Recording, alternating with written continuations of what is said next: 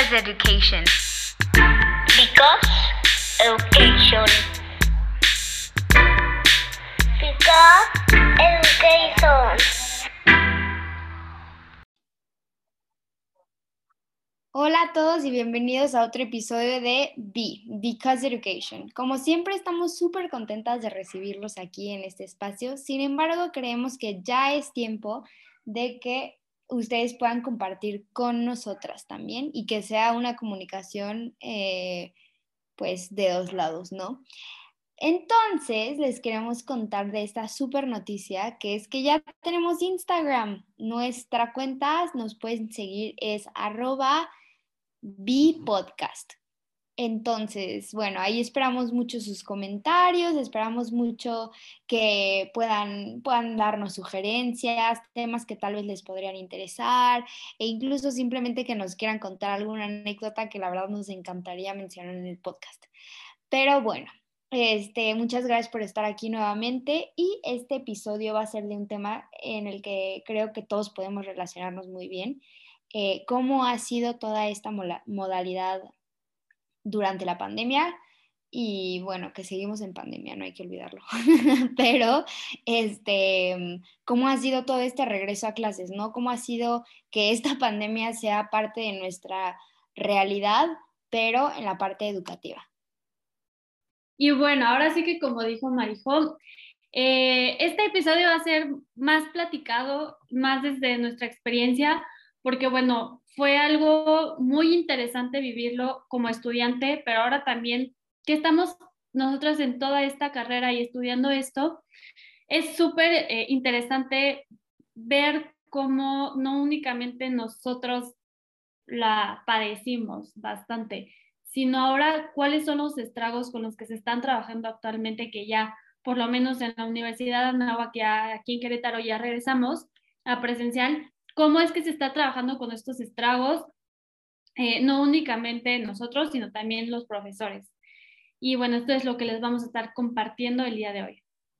A mí me parece súper interesante que pues la pandemia se vivió en todo el mundo, ¿no? Y en todo el mundo existe educación y como bien ya sabemos, los modelos educativos en todos lados son distintos. Entonces también como que la educación se, aunque haya sido virtual, en muchos lados se tomó de diferentes formas. Algunas escuelas hicieron aula invertida y entonces casi no tenían sesiones virtuales como lo fue en Zoom o Meets o así, y otras escuelas literal estaban pegadas a la computadora en sesiones virtuales 24/7. Entonces me parece súper interesante como analizar todo lo que está, estuvo pasando como antes, durante y ahorita después, entre comillas, de la pandemia.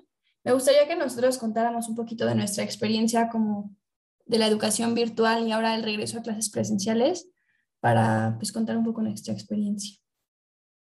Bueno, pues yo realmente mi, mi experiencia en, en, la pandemia, gracias a Dios, fue bastante buena. O sea, creo que mis problemas más grandes fueron como en un ámbito familiar específicamente, pero, o sea, como en cuanto a convivencia en un mismo lugar, cuando tal vez antes no existía esa convivencia tan intensa, ¿no? Pero creo que la modalidad online, online, on, online, la combinación, este, la modalidad en línea creo que fue algo que a mí me, me ayudó mucho. Creo que incluso hay materias y creo que somos también afortunadas de tener materias que muchas veces son muy teóricas, por lo que no se necesita eh, realmente estar en un aula. Entonces creo que, que eso fue bastante bueno. La verdad es que yo no tuve problemas, entiendo, y por eso creo que lo puedo decir, como siempre se los menciono desde un punto de vista de mucho privilegio en el que la verdad es que tampoco tengo ningún problema para estar en la computadora las cinco horas seguidas, ¿no? Tal vez no era lo ideal para mi espalda, definitivamente, pero, pero creo que tampoco tenía ningún problema, ¿no? O sea, sí podía poner atención y después hacer la tarea. Y justo lo que mencionas, Lara, a mí se hace bien importante, o sea, este, estas escuelas de, de mucha, que, que, funcionan de maneras diferentes, híjole, yo creo que no me gusta ninguna de las dos opciones de estar pegado todo el día en línea a tampoco poder hacer nada porque pues no estoy no, la escuela no tiene como esta capacidad todavía de usar estos recursos tecnológicos, ¿no? Y justo lo que hablábamos en un episodio con, con Ángela Serna, este, me parece que es muy mal uso de la tecnología el pensar que, wow, ya le estamos usando perfecto solamente porque estamos en Zoom y tenemos eh, alguna plataforma en donde subir como Canva o Brightspace o Blackboard o lo que sea, eh, o sea, en la que ya tenemos alguna aplicación para subir las tareas y ya con eso somos súper digitales, ¿no? Como que tampoco funciona así. Exacto. Igual en mi experiencia también es algo muy privilegiado. A mí me encantó. Tengo, tengo muy buena, tuve muy buena experiencia estando en línea, a pesar de que, bueno, no está dentro de lo normal, entre comillas, o ahorita sí, en ese momento pues nadie se lo esperaba, pero al igual que Marijo, yo tampoco tengo este problema de estar detrás de la compu, porque inclusive agarré cierto ritmo. Terminaba una clase y como ya tenía ese, pues ese, ese ritmo y, y las ganas y estaba dentro de, pues, de todo el ambiente escolar, pues ya hacía yo mi, mi, tarea, la terminaba, la subía y al final descansaba a lo mejor un ratito, pero iba, o sea, no, no perdía, no tenía esta, este cansancio de, ay, no, es que ya no puedo más o ya no puedo con las clases en línea. Le encontré el lado bueno, lo disfruté. Inclusive en la parte social conocí gente, me gustó muchísimo porque sabía que también, pues estaban ellos en la misma situación que yo que algunos estaban ávidos de convivir, otros eh, nos acostumbramos a esta modalidad, pero todos íbamos más o menos a la par, ¿no? Inclusive los que entraron igual en, línea era como, bueno, está bien, eh, vamos a, apoyarnos todos porque no conocemos a muchos, pero también fue una buena oportunidad en mi, en mi caso para, para ser amigos, amigas, este, una, cosa que yo rescato aquí muchísimo es la cercanía con los profesores. Es algo que he escuchado que mucha gente se ha quejado de que es que está detrás de una pantalla y no puedo convivir igual con mi profesor o con mi profesora. Pero en mi caso fue totalmente diferente. Creo que tuve un acercamiento muchísimo más cercano. Este, también las, las materias influyeron muchísimo porque me gustaron bastante. Pero bueno, esa fue mi experiencia, sí me gustó pero concuerdo completamente con lo que dijo eh, Marijo, con lo que dice Lara, no únicamente porque ya tienes las, las herramientas tecnológicas, significa que tu, tu pedagogía o la manera en la que estás enseñando o estás aprendiendo sea la mejor. Creo que todavía hay muchísimo más que aprender acerca no únicamente de cómo eh, utilizar las herramientas tecnológicas, sino también cómo van a estar ligadas estas a a la metodología, al, pues ahora sí que al modelo educativo del colegio, ¿no? Porque pues sí, a lo mejor algunos tuvieron la oportunidad de tener el aula invertida, pero pues no, también todos los extremos son malos, entonces tanto así como llenar un PDF de información o estar exponiendo todo el día con una presentación es, no es tan bueno, pero también pues a lo mejor habrá alumnos que les canse mucho estar investigando por su cuenta y eso no les funciona. Entonces, hay muchísimos casos eh, pues que se dieron en esta situación. He escuchado también mucho que dicen, bueno, eh, si antes ya nos estábamos adelantando a la tecnología y, y, bueno, ya, ya hacíamos el uso de iPads, este, celulares, eh, realidad virtual, etcétera, ahora con esta pandemia nos adelantamos, ¿no? Pero sigo volviendo a lo mismo, sí, pero hace falta todavía mucha capacitación para saber utilizar y aplicar además estas herramientas al salón de clases, estando eh, en modalidad en línea o ya sea presencial. Y por eso creo muy importante lo de la didáctica, que fue lo que platicábamos hace algunos episodios atrás. Por si no lo han escuchado, de verdad escúchenlo, está muy interesante. Pero bueno, eh, esa es como mi, mi experiencia y mi punto de vista. Me parece súper padre esto que dices, eh, Ren, sobre la didáctica. Creo que mucho de lo que pasó al principio, como la pandemia llegó de manera tan inesperada y fue como de un fin de semana, bueno, de un viernes para el lunes ya teníamos que estar en Zoom y los profesores literalmente tuvieron que migrar su clase presencial a una clase en línea, o sea, no, y un profesor no estaba, no estaba capacitado para dar clases de manera virtual. O sea, un profesor aprendía o se había capacitado y había, se había formado para estar frente a grupo y es una manera completamente diferente estar frente a un grupo virtual que a un grupo, grupo presencial y cómo das, cómo planeas tu clase, cómo haces actividades, todo cambia, ¿no? Y también el hecho de que no estuviéramos preparados tecnológicamente para afrontar todas estas clases. O sea, ay, de nada, ok, vamos a usar Zoom, pero ¿cómo uso Zoom y cómo uso el micrófono y la cámara? Y ahora, ay, ahora tiene Breakout Room Zoom y hay una nueva actualización. Entonces, todo esto fue como demasiado rápido y llegó como bomba. Entonces, en mi experiencia, a mí sí me costó al principio adaptarme a las clases en línea porque sentía que, o sea, no estaba aprendiendo nada, sentía que nada estaba como sentada en el salón, pero no era el salón, entonces como que no, no le veía el sentido. Y luego como que me empecé a cargar como mucho, dije como, ay, bueno, de todas maneras no podemos salir, estamos aquí encerrados, entonces me voy a buscar cosas que hacer. Y empecé como a meter más carga de materias, empecé como a hacer como más tareas y más cosas. Y entonces eso me, me fue muy difícil porque claramente llegué como a un punto de burnout en donde no, ya no estaba rindiendo lo que antes rendía y tampoco estaba ni disfrutando ni pues ni aprendiendo. Entonces esa fue como la parte que a mí no me gustó de la pandemia. Al final como que ya me pude adaptar mejor y las clases se fueron adaptando poco a poco, pero en general a mí sí me costó mucho trabajo esto y creo que algo que a muchas muchas personas les costó trabajo el separar como tu casa, o sea, como tu escuela de tu, de tu vida personal o de tu trabajo. Entonces, pues porque estaba tomando clases en mi cama, que está en, o en mi escritorio, pero luego tenía un break y entonces me acostaba en mi cama y entonces como que ya no, no lograba separar la escuela de como el descanso o el tiempo libre. Y esto también creo que a muchos les pasó. Y pues nosotras tres hablando de nuestra posición pues muy privilegiada, creo que es importante mencionar que la pandemia a muchos les fue muy mal porque hay comunidades a las que ni siquiera les llega, bueno, de entrada, que no tienen acceso a dispositivos tecnológicos como computadoras con Zoom para poder tomar sus clases en línea pero luego hay comunidades en donde ni siquiera llega la señal de televisión, ¿no? Y bueno, especialmente aquí en México, eh, las clases este, de la educación pública se dieron por televisión, pero si ni siquiera había señal de televisión en algunas comunidades rurales, ¿cómo iban a aprender estos niños? ¿no? Entonces creo que la brecha digital en México más que nada es enorme y tenemos que, pues, ahorita regresando poco a poco a, la presencia, a lo presencial, tenemos que tomar en cuenta todo este rezago, eh, rezago educativo que, que, hay, ¿no? Porque muchísimos niños que estuvieron en primero y casi todo segundo de primaria en línea no tienen todos esos conocimientos y ahorita llegan a tercero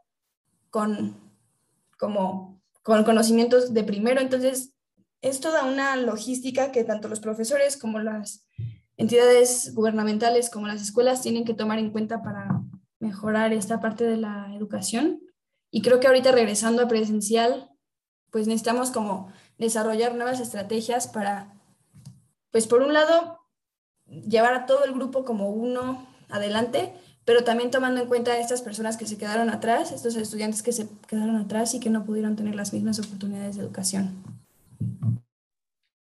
Yo sí algo me llevo realmente es todo esto y que no está peleado, ¿no? Que es algo que hemos platicado muchísimo en el podcast. O sea, el típico meme que la verdad a mí me da muchísima risa, que es como una persona como cibernética y las demás personas como presenciales, como de que tu compañero el que sigue en clase en línea, ¿no? O sea, wow, a mí me parece increíble, o sea, yo lo pienso y digo, híjole, o sea, antes te enfermabas de la panza y pues sorry, no ibas a la escuela.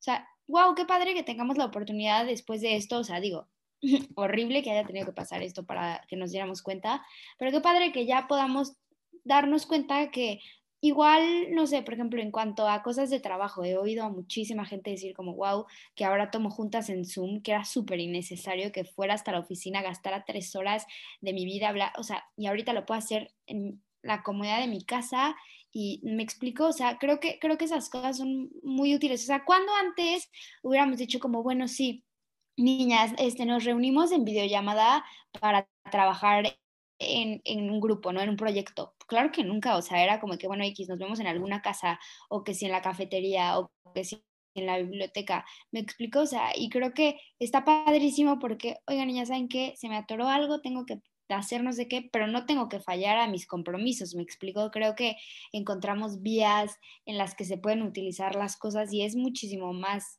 valga la redundancia que ya hemos usado varias en este podcast, más viables, ¿saben? O sea, creo que, creo que esa es una ventaja enorme que yo le veo y, y, claro, Lara, lo que tú dices, por ejemplo, tengo alumnos de tres años que, wow, ¿sabes? O sea, lo pienso y digo, o sea, tienen tres años y dos estuvieron encerrados en sus casas. O sea, imposible que el desarrollo sea igual a un niño que, no sé, fue a la guardería desde el año, ¿no? O un niño que tal vez no fue a la guardería, pero convivía muchísimo más que si con los vecinos, que si con los primos, o mínimo con un poquito más de gente, ¿no? Entonces, creo que sí, ha sido de muchos retos. Yo personalmente, eh, en cuanto a la educación, y otra vez, repito, desde, desde una posición privilegiada le he visto varias eh, como oportunidades que podamos, que podemos como mantener.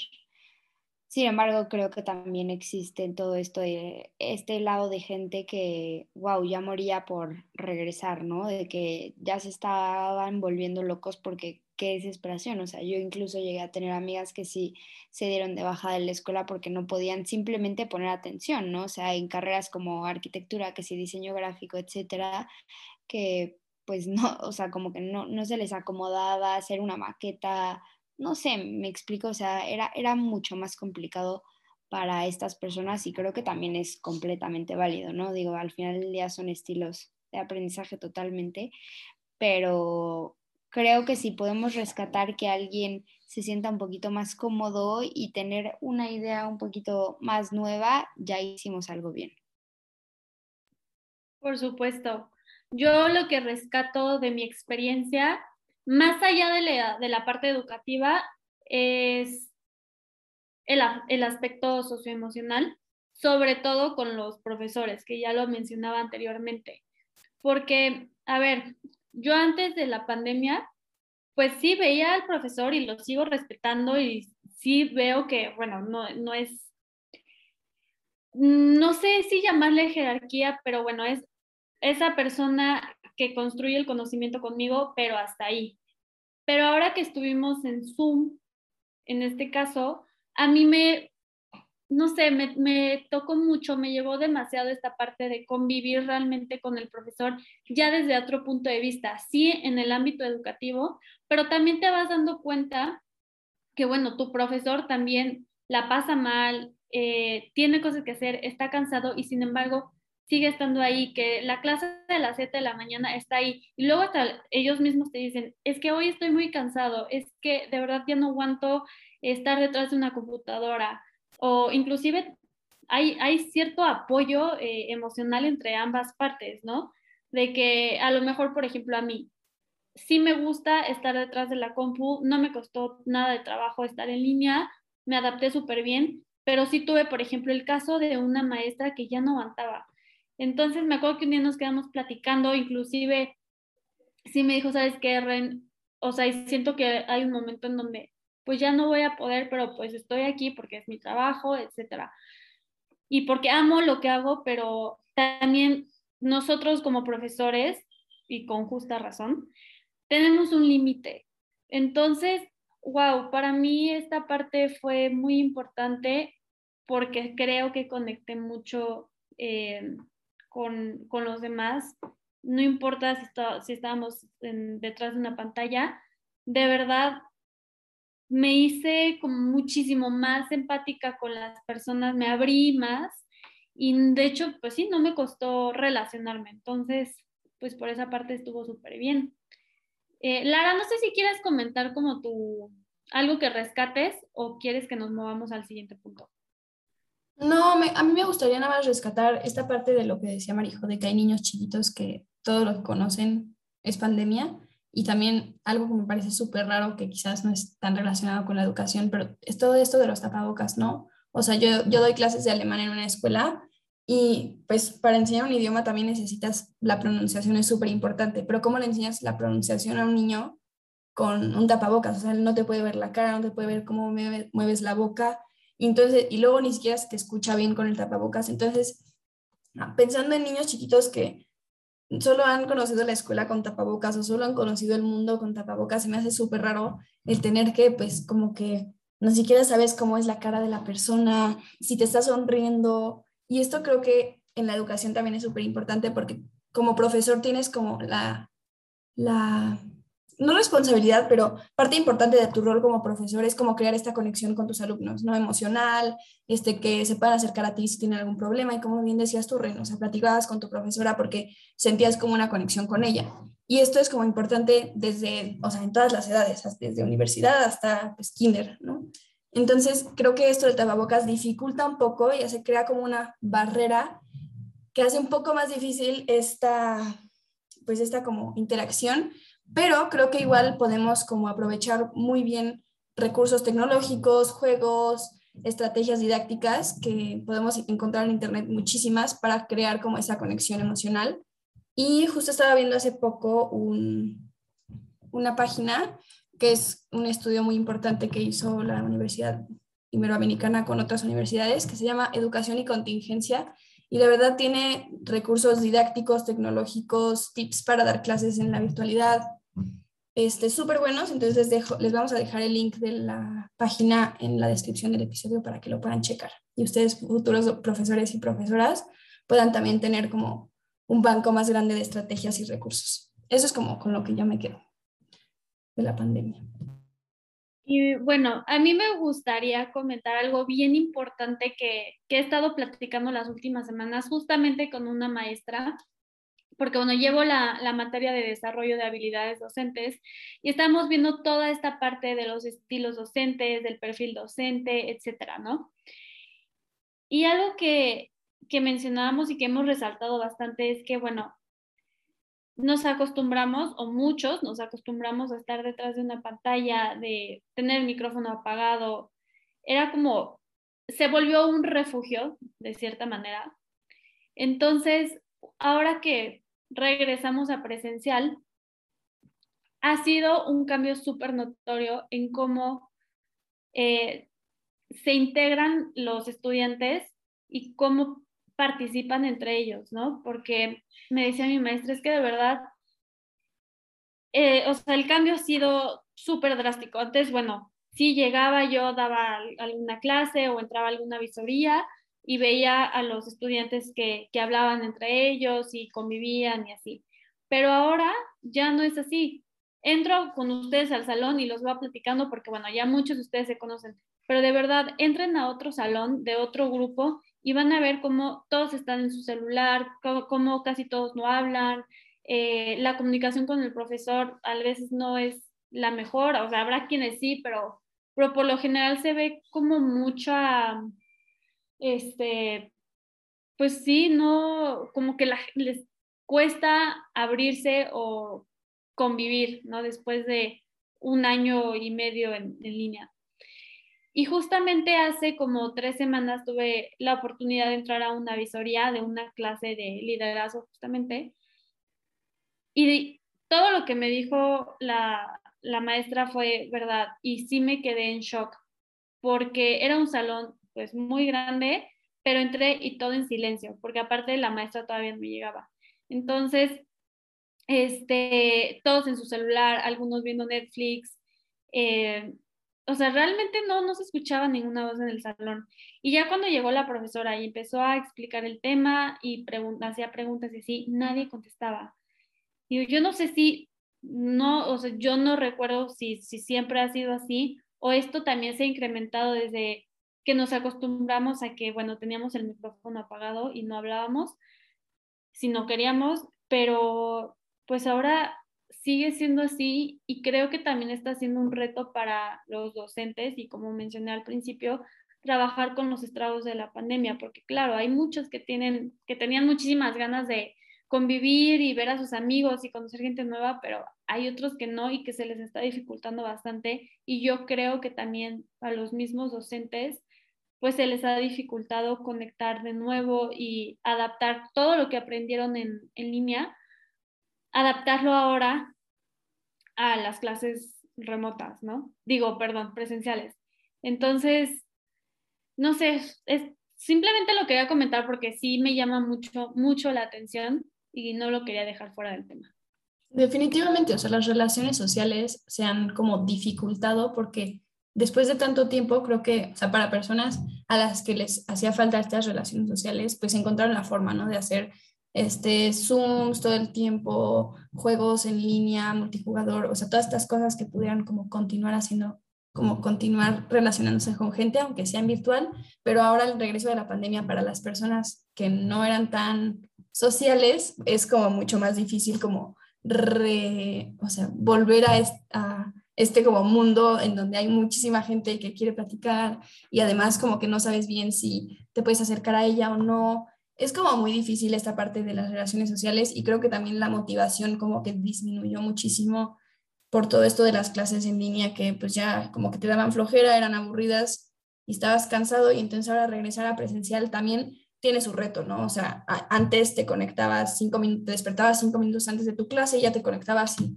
pues casi que solo con una playera bonita y abajo traías pijama y ni siquiera te ponías zapatos y ahora otra vez tienes que, pues aunque suene tonto, pues te tienes que vestir, bañar, tienes que manejar hasta la universidad o, transportarte hasta allá o hasta la escuela y esto requiere de tiempo y es un reto que pues como que se nos había olvidado, ¿no? O sea, se nos había olvidado toda esta rutina que requiere como el llegar a la, a la escuela, no sé, prepararte quizás un lunch o llevar dinero. Antes, si tenías hambre, bajabas a la cocina y pues ya no, pero ahorita es como una gran diferencia el como volver a tener esta rutina y creo que también parte de eso es como el regresar a presencial requiere de muchos retos además de lo educativo.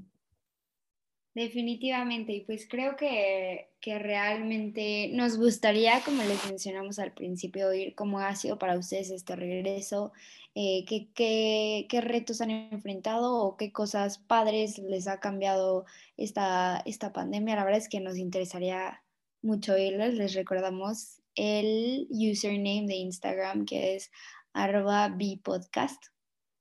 Y bueno, esperamos seguirlos viendo por este medio. Nos vemos en un próximo episodio. Bye.